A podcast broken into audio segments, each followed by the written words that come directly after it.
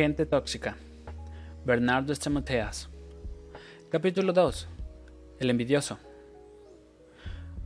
Una serpiente estaba persiguiendo a una luciérnaga. Cuando estaba a punto de comerla, ésta le dijo ¿Puedo hacerte una pregunta? La serpiente respondió En realidad nunca contesto pregunta de mis víctimas, pero por ser tú te lo voy a permitir. Entonces la luciérnaga preguntó ¿Yo te hice algo? No, respondió la serpiente. ¿Pertenezco a tu cadena alimenticia? preguntó la luciérnaga. No, volvió a responder la serpiente.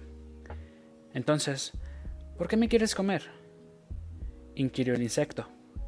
Porque no soporto verte brillar, respondió la serpiente. 1. ¿Lo tuyo mejor que lo mío? ¿Quién lo dijo? Envidiar es una emoción que no solo implica anhelar lo que la otra persona tiene, querer estar pasando por la misma, por la misma circunstancia que el otro, el acto de envidiar implica mucho más, te coloca en un plano de continua insatisfacción y de queja permanente. La envidia nace de la sensación o de la creencia de que nunca voy a tener lo que el otro posee. Sin embargo, esto puede modificarse. Si lo que te despierta envidia son los kilos que perdió tu compañera de oficina y tú estuvieras segura y convencida de que también podrías bajarlos si te los propusieras, ¿tendrías envidia de ella? Si tu amigo consiguió un ascenso en el trabajo y tú supieras que haciendo tal o cual entrenamiento también llegarías a ese mismo nivel, ¿sentirías envidia de él? Como puedes ver, se trata de emociones evitables que terminan lastimándonos y desenfocándonos de nuestros propios objetivos. Son emociones que lentamente nos destruyen sin darnos cuenta de que la procesión va por dentro. Como dice un viejo refrán, bronca, dolor, ira y tristeza son sentimientos los que nos encontramos al pensar que no hemos alcanzado lo que otros sí tienen Podemos envidiar un buen coche, un cuerpo espectacular, una casa maravillosa, una salud de hierro, un cargo jerárquico, un buen esposo, una mujer inteligente, el carisma de un amigo, etc. La envidia puede originarse en aquello que pensamos que no tenemos y necesitamos obtener para ser felices, y en una estima pobre y lastimada que siente que si tuviera lo que el otro ha logrado, entonces sí sería feliz. Envidia es la tristeza por el bien ajeno y pesar por la felicidad de otro. Envidiar es desear lo que el otro tiene. La excelencia y el triunfo siempre traen envidia. Nadie envidia a un miserable o a un lingera. Se envidian los logros, el reconocimiento, la casa, el dinero, la familia, la pareja, los amigos. Había un rey que quería saber qué era peor, si ser tacaño o ser envidiosos. Entonces tomó a dos personas y les dijo, a uno le daré todo lo que me pida, pero al otro le daré el doble. Entonces el envidioso dijo, a ver si entendí bien, rey. Todo lo que te pida me lo darás, pero al otro le darás el doble. Sí, dijo el rey. Entonces le dijo el envidioso al avaro, pida usted primero. Faltaba más, dijo el avaro. Primero están los caballeros. Que si que no, entonces el envidioso dijo, ok, yo pido primero, que me saquen un ojo. La envidia es un sentimiento destructivo, de alguien que pretende quitarte lo que has logrado. Si eres un hombre de éxito, siempre te perseguirán. Presta atención a este cuento. Había un hombre vendiendo cangrejos en la playa. Tenía dos cubos llenos de animales vivos. Uno estaba cubierto con una malla y el otro tapado. Una mujer le preguntó ¿Por qué tapó un cubo y el otro no? Entonces el vendedor respondió Porque vendo dos tipos de cangrejos, japoneses y argentinos. El cangrejo japonés siempre trata de salirse del cubo. Cuando no lo consigue, los demás hacen una cadena, se apoyan unos a otros y así todos logran salir.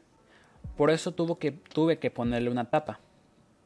Los cangrejos argentinos también tratan de escaparse, pero cuando uno intenta saltar, los demás abajo lo agarran y así ninguno escapa.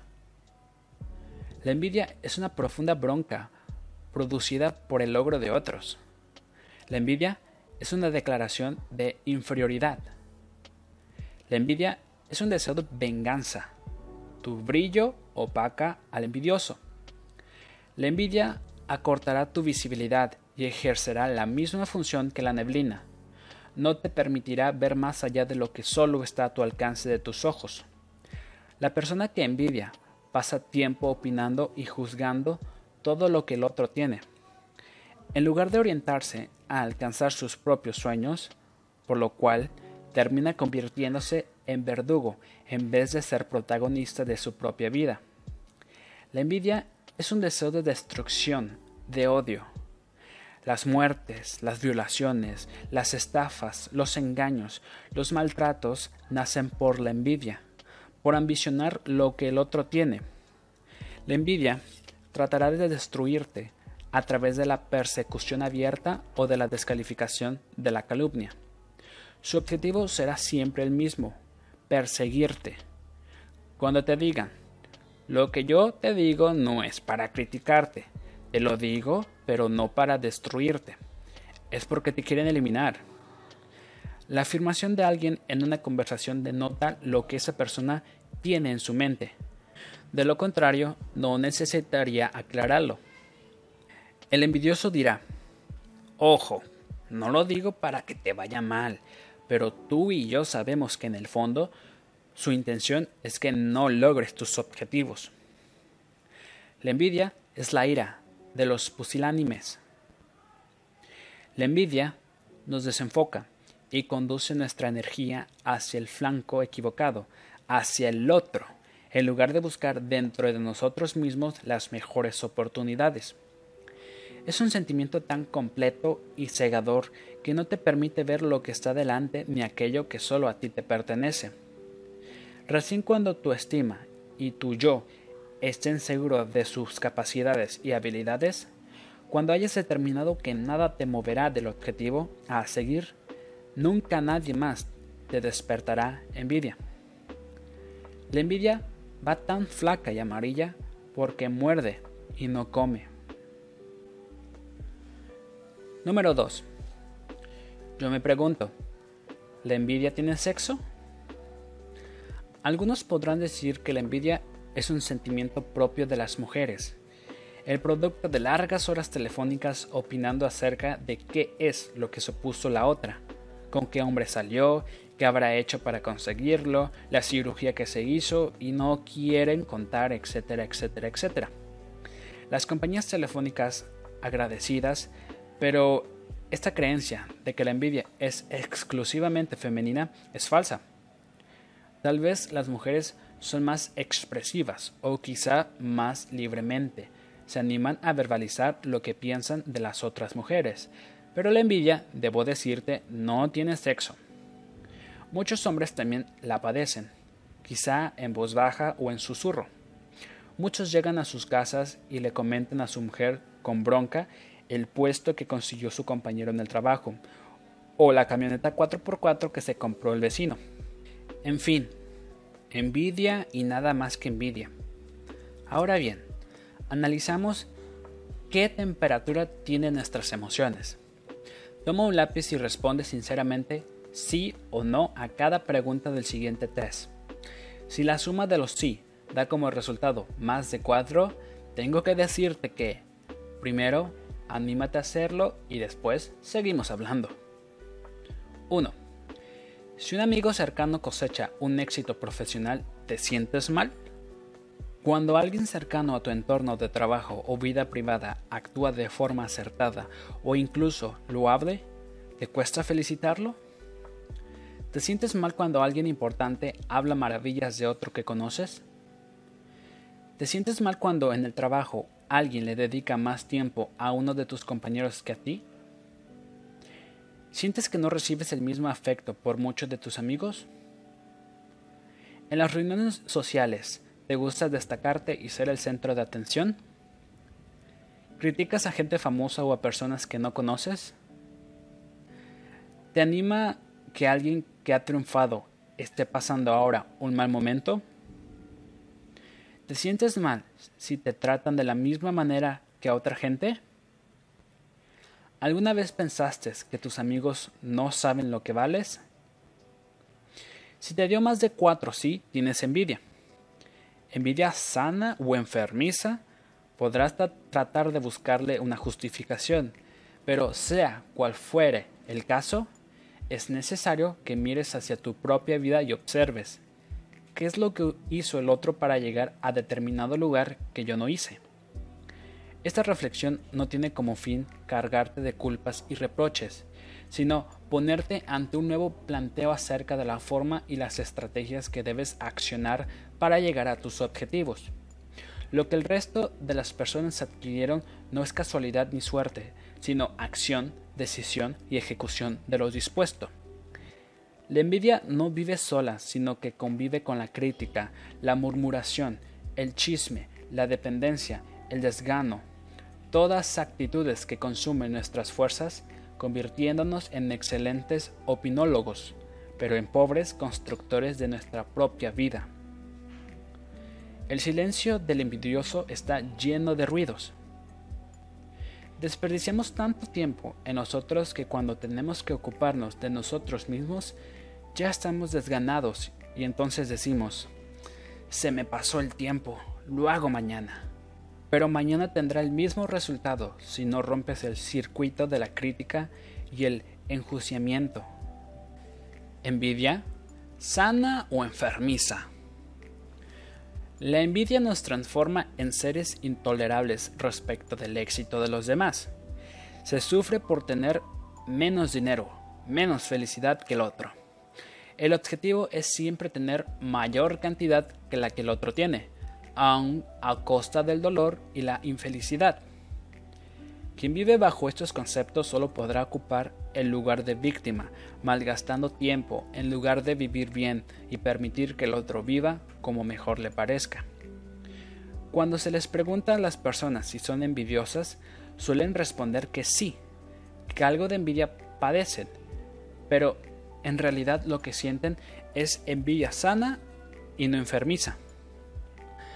La envidia es de una esencia tan etérea que no es más que la sombra de una sombra. Muchos describen a la envidia sana como aquella emoción que reconoce que el otro tiene algo ello que ellos mismos desean y que aún no obtuvieron, pero que harán todo lo posible para conseguir. En este acto se reconoce que alguien accionó, que trabajó la milla extra que a otro le falta recorrer para llegar al mismo lugar. Es envidia que no acarrea ni dolor ni frustración. Sin embargo, muchas otras personas se enfrentan a diario a una envidia enfermiza que solo genera una continua desazón, infelicidad, frustración y dolor por no poder tener lo que el otro tiene o ha logrado, de forma tal que las inhabilita a ocuparse de lo que realmente merece importancia, nosotros mismos y nuestras acciones. Envidias sanas o enfermizas, envidias ocultas o expuestas, envidias controladas o descontroladas, son envidias al fin, envidias que afectan nuestra estima y emociones, y en consecuencia nuestros resultados. Envidia, sí, tal vez. Competencia, pasiones descontroladas. La envidia no tiene ni sexo, ni religión, ni clase social, ni raza. Es una emoción que afecta a cualquier individuo que no esté enfocado en su propia vida ni en sus metas. No es mayor ni menor, ni sana o enfermiza, ni buena ni mala. Como cita el filósofo español Miguel de Unamuno, la envidia es mil veces más terrible que el hambre, porque es hambre espiritual. A lo que Napoleón Bonaparte agregó, la envidia es una declaración de inferioridad. El mundo está plagado de vidas obsesionadas en vidas ajenas, en logros de terceros. Son vidas que no pueden ver lo que ellas mismas tienen por delante. Son vidas que se niegan a darle valor a aquellos logros y éxitos que han alcanzado. Se trata de personas que están cegadas ante el valor de sus propias vidas, vidas que poseen sin ser poseídas, sin ser disfrutadas ni explotadas al máximo, nivel de gozo y de resultados. Se trata de vidas que desean encarnarse en otras vidas. Sin embargo, serán capaces de tolerar y atravesar todo aquello que esas otras vidas han sobrellevado para llegar al éxito? Podrán emular los esfuerzos, las pasiones, los trabajos, las millas extras, la energía enfocada, el tiempo, la dedicación, el estudio, la preparación, las metas y las estrategias diseñadas con esmero por quienes son envidiados? Nuestra envidia dura siempre más que la dicha de aquellos que envidiamos. Un viejo dicho popular dice, si miras mi éxito, mira también mi sacrificio. Sin ser tan dramáticos, pero sí realistas, es necesario reconocer que muchas de las personas que hoy están en un lugar de privilegio han sido constantes, han decidido pagar el precio de trabajar, esforzarse y mejorarse siempre un poco más. Han dedicado tiempo a escuchar a sus mentores, a superarse, a sanar cada emoción que lastimaba su estima y que los detenía en el camino a su sueño. Se trata de personas que no se detuvieron hasta cosechar la recompensa que les correspondía por su siembra.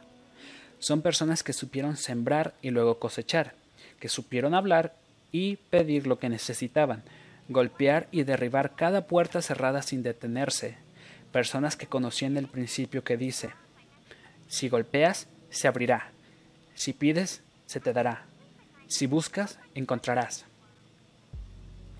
Tu búsqueda personal es la que le dará el sentido a tu vida. Tus metas y tus objetivos serán los que te liguen a tu destino. Tus sueños y tu propósito enfocarán tu energía y tu accionar. Soñar, proyectarse y ser cada día un poco mejor son los ingredientes de una estima sana, que sabe que las limitaciones solo están en la mente, que nadie le robó a nadie nada de lo que le pertenece, que la felicidad depende de lo que ella misma es capaz de poseer, que su valía no está en función ni de la aprobación ni de la mirada ajena, que su recompensa está esperando su recogida y que el éxito que la guarda tiene su nombre. Una estima sana no busca reconocimiento ni fama, ni se mueve por convivencias, solo está enfocada hacia una aprobación y satisfacción personal. Si el resto llega, bienvenido sea, pero es libre de la adulación y de aquellos que la ejercen. Aceptando que gustamos a quienes gustamos cuando somos como somos, no querremos agradar a más gente cambiando nuestro carácter, porque entonces ni seremos ni gustaremos. Nadie tiene derecho a compararte. No mires a nadie ni te distraigas. Crece todo lo que puedas. Una demostración de envidia es un insulto a otro mismo. No compitas con nadie. No tienes que demostrarle nada a nadie. No tienes que llegar a donde el otro llegó solo superar tus logros y tus propios límites. Tampoco tienes obligación de ganar el sueldo que percibe el otro, sino de mejorar tus ingresos actuales. No estás obligado a tener el cuerpo de los modelos de turno para ser aceptado, solo trabaja para poder gozar de una buena salud física y mental. Sé la mejor versión de ti mismo y seguro el rating va a estar de tu lado. No envidies, admira. ¿Qué sientes cuando otro te dice, me aumentaron el triple el sueldo?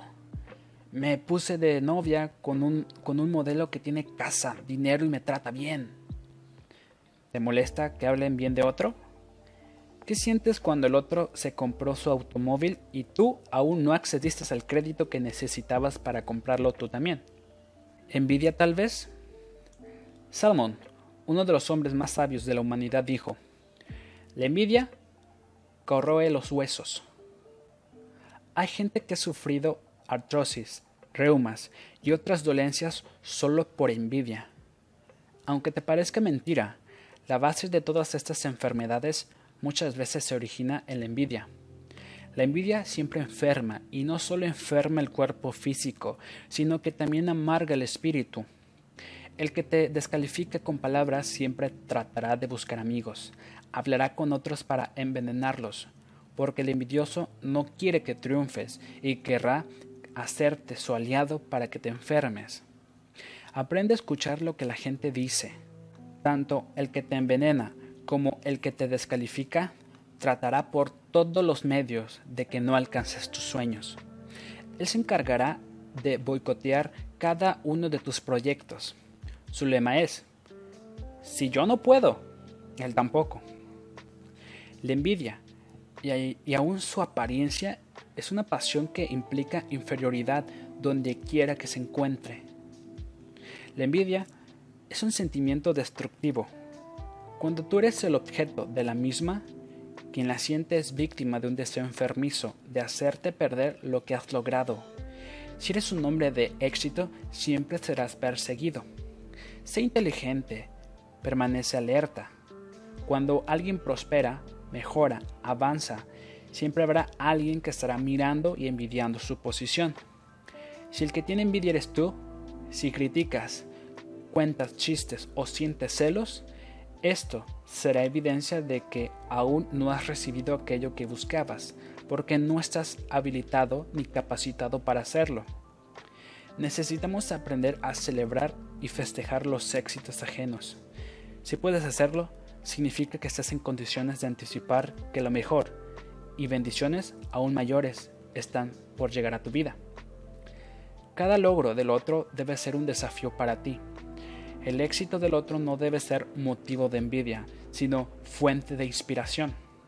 Aprendamos a encontrarle un giro de 180 grados a este sentimiento que, que solo nos destruye y nos enferma. El número de los que nos envidian confirma nuestras capacidades.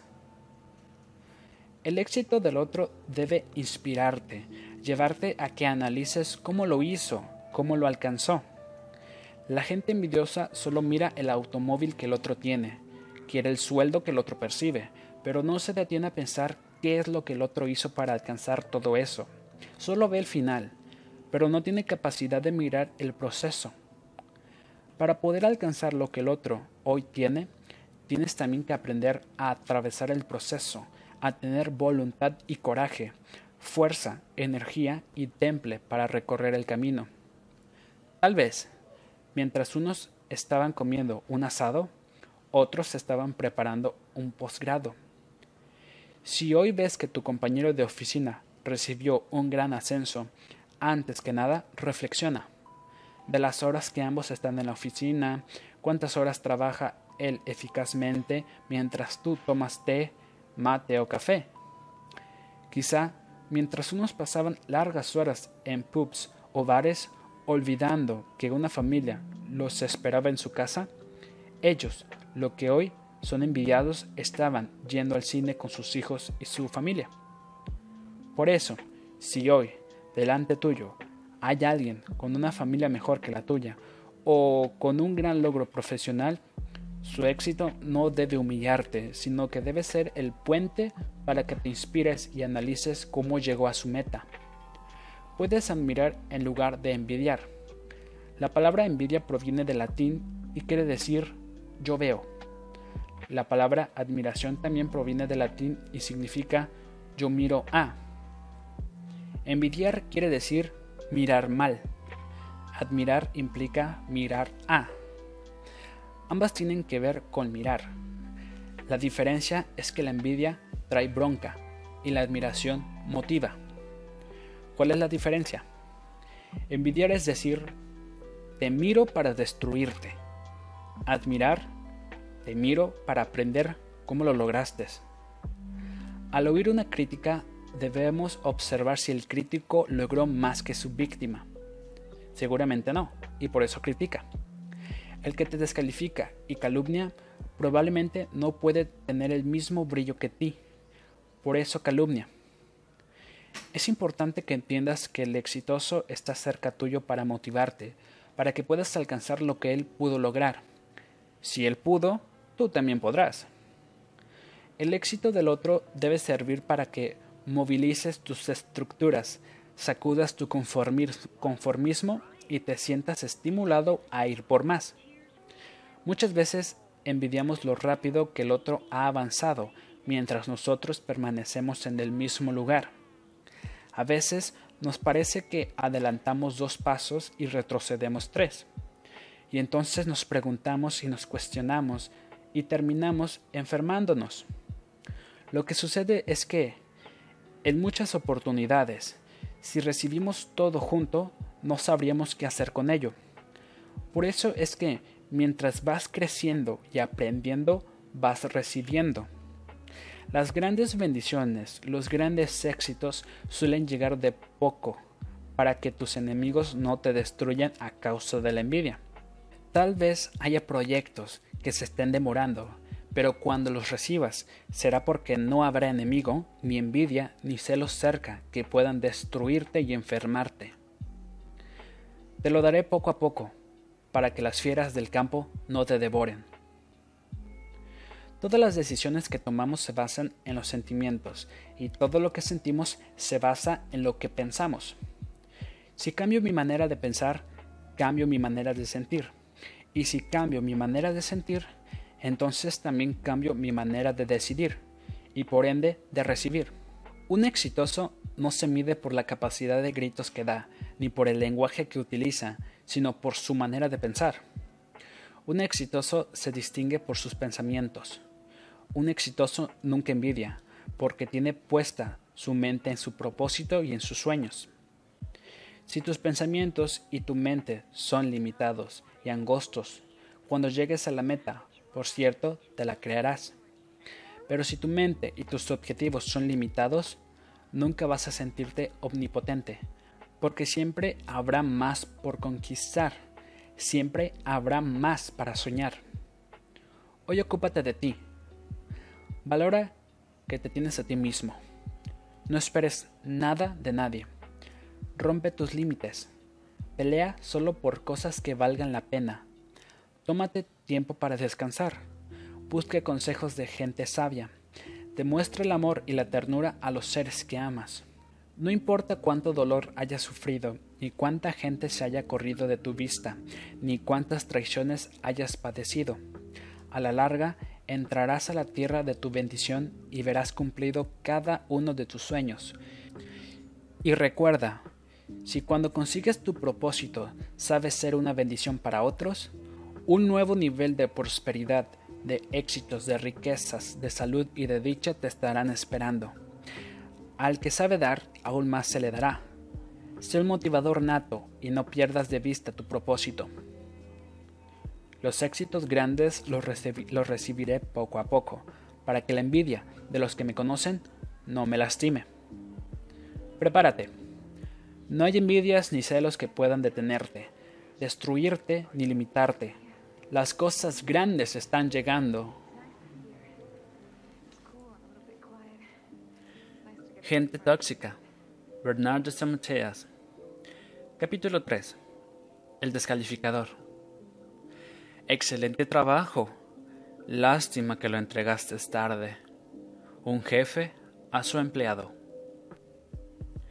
El equipaje prestado.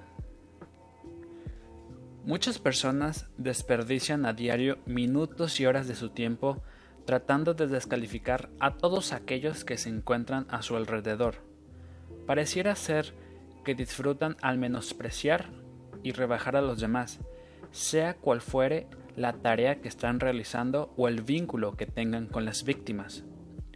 Si alguna vez padeciste este tipo de ataque verbal, es posible que te hayas cuestionado el origen de estas agresiones, que te hayas preguntado cuáles fueron las causas que las motivaron y seguramente no hayas encontrado la respuesta. Podemos proponer diferentes teorías y suposiciones sin llegar a ninguna conclusión única. Si podemos de todas maneras darnos cuenta de que el descalificador tiene como objetivo controlar nuestra autoestima, hacernos sentir nada ante los demás, para que de esta forma Él pueda brillar y ser el centro del universo. Si haces algo, el descalificador te criticará por accionar, y si no accionas, te juzgará por no hacerlo. Su especialidad son los dobles mensajes y los mensajes ambivalentes. Los descalificadores hoy te endiosan y mañana te bajan del pedestal en un instante. Juegan con juegos crueles que pretenden desestabilizar tus emociones y robarte los sueños. Su idea es que vivas desconfiando, te sientas inseguro y seas dependiente de sus palabras y opiniones. Invalidar, descalificar, manipular son los objetivos, las metas del descalificador. Él procura tener control y poder sobre tus emociones, tu alma y tu razón, para luego destruir tu estima y que entonces pases a depender absolutamente de él.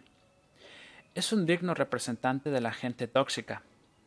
Sin embargo, no todas son malas noticias podemos recuperar el control de nuestras emociones, de nuestra estima y ser libre cada uno de los descalificadores. Podemos desintoxicarnos.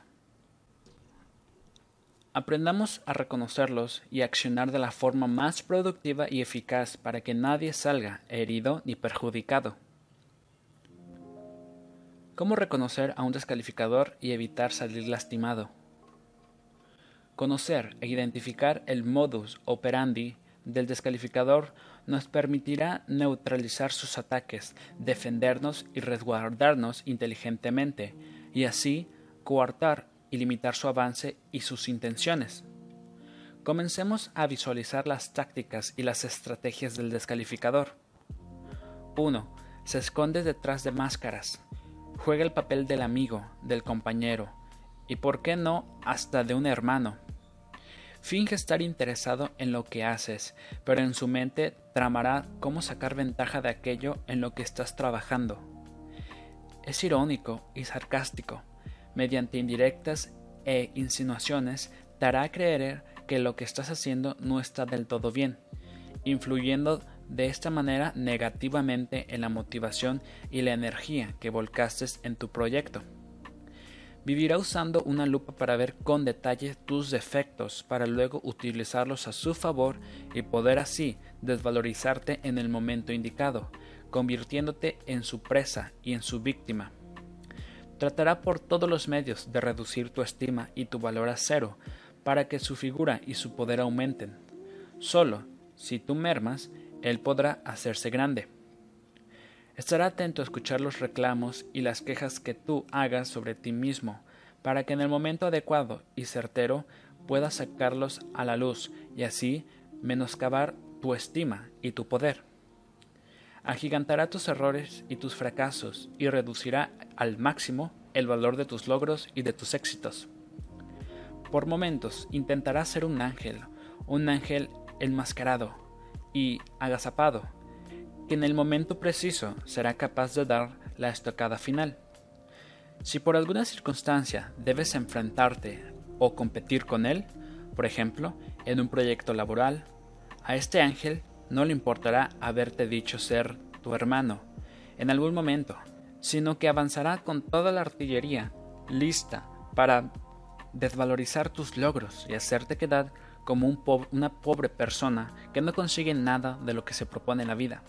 Vivirá escondido detrás de una máscara para jugar así mejor su juego, ocultando su, mal humor, su irritabilidad y la falta de dominio propio al no poder presentarse y relacionarse tal cual es.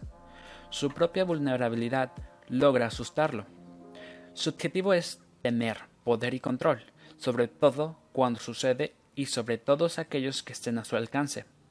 Solo él tiene razón y conoce la perfección todos los temas y asuntos que pueden tratarse. ¿Conoces a alguien así? Seguramente en cientos de oportunidades has tenido que convivir con muchos de ellos y hoy, mientras estás leyendo, estás viendo mentalmente el retrato de aquel que te acosó y trató de amargarte y hacerte difícil la convivencia. Ellos sienten que, cuanto mayor control tienen, mayor es su satisfacción. Aunque te parezca difícil de creer, todos, alguna vez, fuimos víctimas de un descalificador. Incluso los mismos que ahora descalifican han sufrido en su momento permanentes agresiones que lastimaron su estima y sus ganas de crecer. Todos hemos recibido respuestas y contestaciones letales que nos han dejado atónitos o sin palabras. Sin embargo, es importante resaltar que todos tenemos la oportunidad de cambiar, de pedir disculpas si hemos descalificado y de revertir las actitudes y las acciones que desplegamos a diario si éstas son nocivas para nosotros o para terceros. Poder y control. La mentalidad de la persona descalificadora es avasallante y precisa. Sabe con exactitud cuál es el dardo que saldrá de su boca, ya que su fin es destruir tu estima. Es detallista.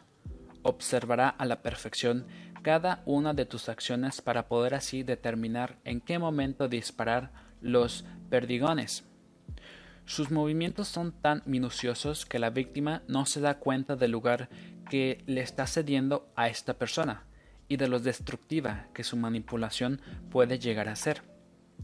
El descalificador se encargará de hacerte cumplir sus exigencias o, de lo contrario, te hará la vida imposible.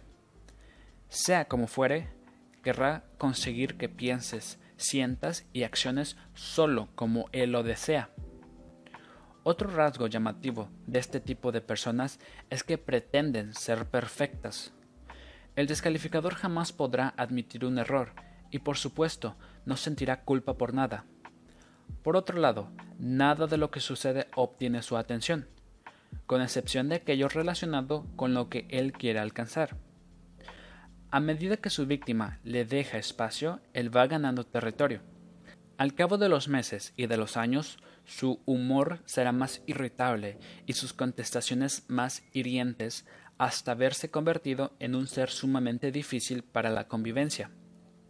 Control, poder y más control y poder es lo que anhelan estas personas. Control sobre tus emociones y tus acciones. Su agresión aumentará en la medida en que tomen conciencia de que tienes de quienes están a su alrededor, en cuanto puedan, se alejarán de sus vidas, perdiendo así todo lo que alguna vez se esforzaron por alcanzar.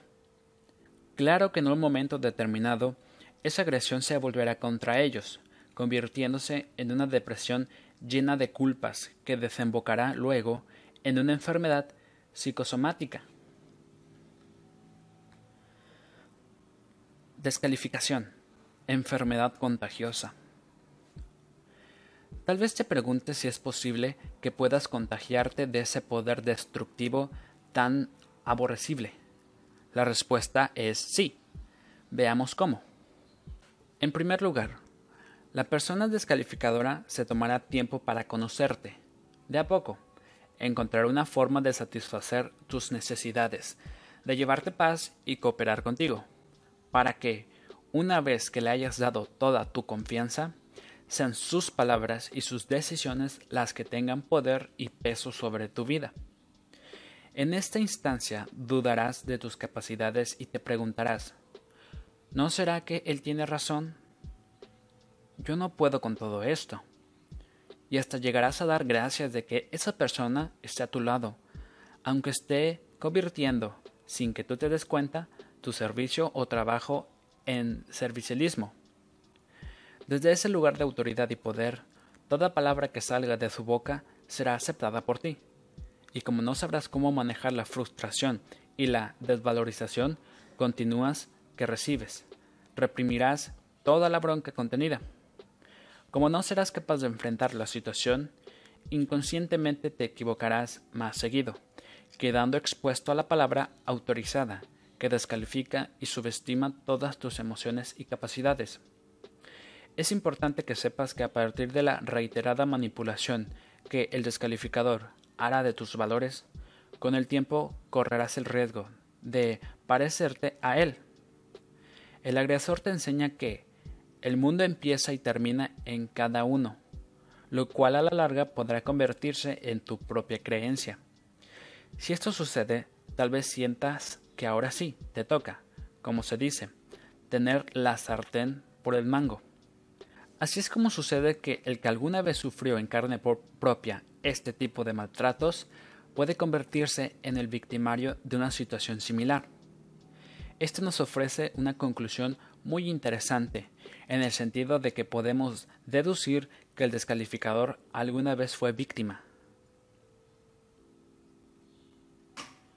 Ni príncipe ni verdugo, por el libre albedrío.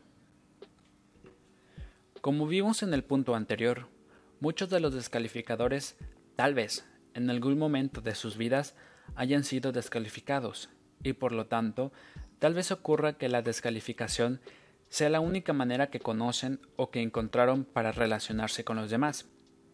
Quizás es la única forma posible que tienen de sentirse por algunos instantes importantes. Su forma de pensar es yo crezco y tengo poder si soy capaz de destruir tu estima y controlarte.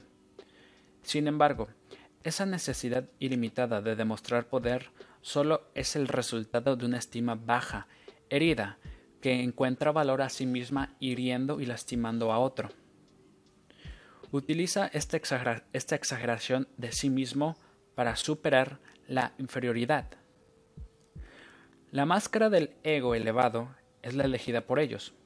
Los hallaremos siempre con un ego altísimo, capaz de invalidar cualquier acción o cualquiera que trate de superarlos. Personas de este tipo pueden encontrarse en todas partes, sea cual fuere el ámbito en donde nos hallemos, tanto en el terreno laboral como en el social o familiar. Son seres que proyectan en los otros todas las frustraciones e inseguridades que no les permitieron crecer ni desarrollar su potencial y sus sueños.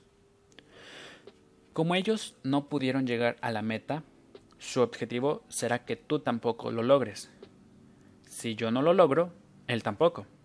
Es su típico razonamiento. Solo al lograr y disminuirte y menospreciarte, él podrá sentirse, o al menos por un momento importante. El descalificador conoce a la perfección todo lo que eres capaz de alcanzar si te lo propones e ideas metas para alcanzarlo. Sabes que cuentas con la genética de un campeón y como conoce tu potencia, intentará por todos los medios hacerte sucumbir y amendrantarte. Ese es el único camino que conoce y que es capaz de ejecutar el descalificador para que nada se salga de su control. Sin embargo, nuestro destino ni el mío el tener que convivir con personas cuya meta es limitarte y lastimar permanentemente tus emociones, ni tampoco nos compete ser su socorrista. El descalificador no es más que un simple nene asustado, que va reprimiendo y rechazando todo lo bueno que la vida había deparado para él. Cuanto más gordo sea tu enemigo, mejor para vencerle. Es más fácil clavar un cuchillo en el buey que una uña en la pulga. Quizás en este momento te preguntes, ¿una persona descalificadora podría formar pareja? ¿Sería capaz de sentir amor, de compartir sus pensamientos con un amigo? ¿Podría trabajar en equipo? ¿Sentir la belleza de vivir? La respuesta es no, a menos que tome conciencia de sus actitudes, de su manipulación y decida revertir su mentalidad y su trato. Palabras mortíferas. A partir del momento en que recibimos la ofensa o el maltrato, lo primero que se activa en nuestra mente es el preguntarnos y cuestionarnos si algo de todo lo que se dijo es verdad o no, y cuánto hay de cierto y cuánto de error en las insinuaciones que se nos hacen. Cuando operamos bajo este modelo, comenzamos a darle más crédito a las palabras del descalificador y a su manipulación que a nuestra propia convicción y acción. Creamos de este modo diálogos internos, derrochamos fuerzas en batallas estériles, en responder a ecos difíciles de acallar, envenenando nuestra mente con falsas profecías y manipulaciones que no merecemos. Cuando nuestra mente comienza a interpretar lo que los otros han querido decirnos, empezamos a sentirnos de acuerdo a lo que hemos interpretado. Muchos de nosotros tomamos las palabras del descalificador como palabra sagrada, sin darnos cuenta de que nos estamos haciendo cargo de sus dichos que poco tienen que ver con nuestras reflexiones. Paulativamente vamos incorporando lo que el descalificador dice y le otorgamos un valor devastador, que lucha en contra de, de todo aquello que hemos propuesto. Ten en cuenta que al hacer carne lo que nos han dicho, podremos llegar a tomar las peores decisiones para nuestras vidas. Y mientras nuestra estima pierde valor, no solamente nos apegamos a los falsos mandatos impuestos, sino que todo lo malo y negativo que hayamos pasado recobra, fuerza y vuelve para seguir creciendo y lastimando nuestras emociones. Dichos como no sirves, no puedes, ten cuidado, no llores, no seas tonto, no te muestres débil, incapaz, eres culpable de lo que pasa, eres molesto, es demasiado para ti, eres rebelde, cállate la boca, Aragán, terminan convirtiéndose en creencias que asumimos como tales y que no nos animamos a refutar. La ley de la concentración establece que cuanto más pienses sobre una cosa, más ésta se hace parte de tu realidad. Es decir, que aquello que pienses acerca de ti mismo será aquello en lo que te convertirás. El verdadero modo de vengarse de un enemigo es no parecerse a él. La posición de víctima no solo traerá angustia y frustración a tu vida, sino que también te transformará en la presa preferida del descalificador. Y lo peor de todo es que si por un instante te animas a responder su agresión, la culpa por responder y defenderte te producirá una angustia aún mayor. Por todo esto, el primer paso es poner en orden tu mente y refutar todo lo que hasta hoy creíste cierto. Un pensamiento verdadero acarrea otro pensamiento cierto, y la suma de ellos sanará tu estima y cambiará el valor y el poder de tus decisiones. Para romper con la descalificación que alguna vez recibiste, lo primero que debes hacer es cambiar y ordenar tu propia atmósfera interior y decidir a qué personas vas a dejar entrar en tu círculo más íntimo y a cuáles no. Cuando defiendas tus creencias y tus valores, podrás afirmar tu estima, tu valoración y tus acciones. Entonces, poco a poco sentirás que estás capacitado para alcanzar todo lo que te propongas y con una cuota de perseverancia, las mejores oportunidades estarán presentes delante tuyo. Si hay victoria en vencer al enemigo, la hay mayor cuando el hombre se vence a sí mismo. En la NASA hay un cartel que dice, está comprobado que el abejorro aerodinámicamente no puede volar por su peso, tamaño y cuerpo, solo que él no lo sabe. En reiteradas ocasiones te dijeron que no eres capaz, que no servías.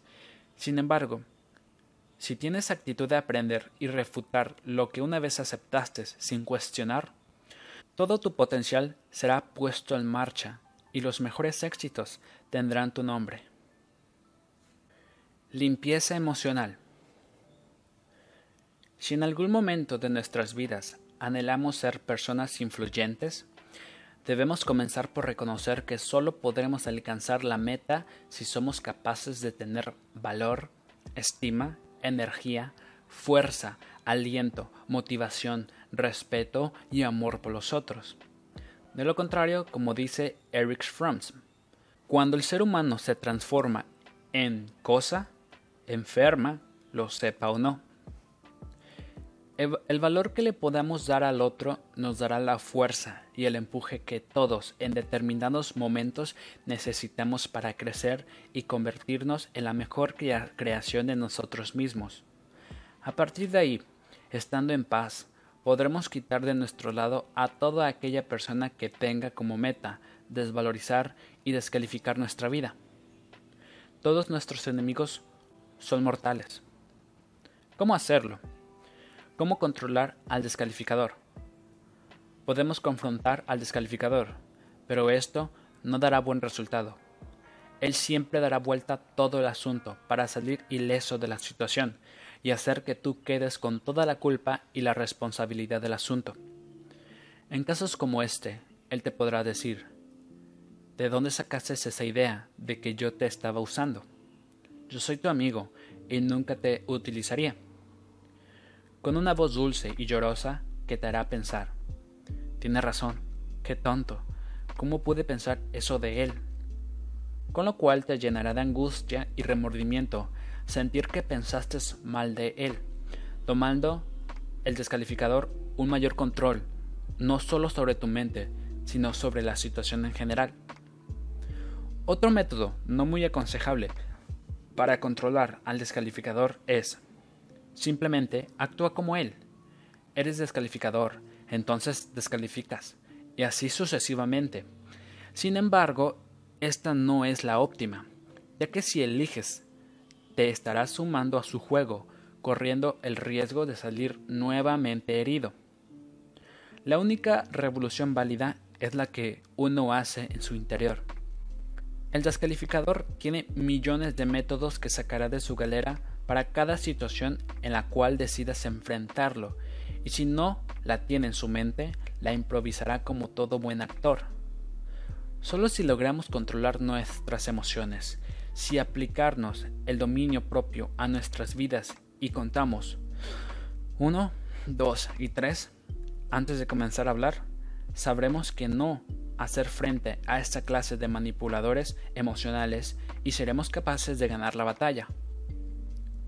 Claves para tratar con un descalificador. No lo contradigas. Esta es una batalla que nunca vas a ganar si lo contradices abiertamente.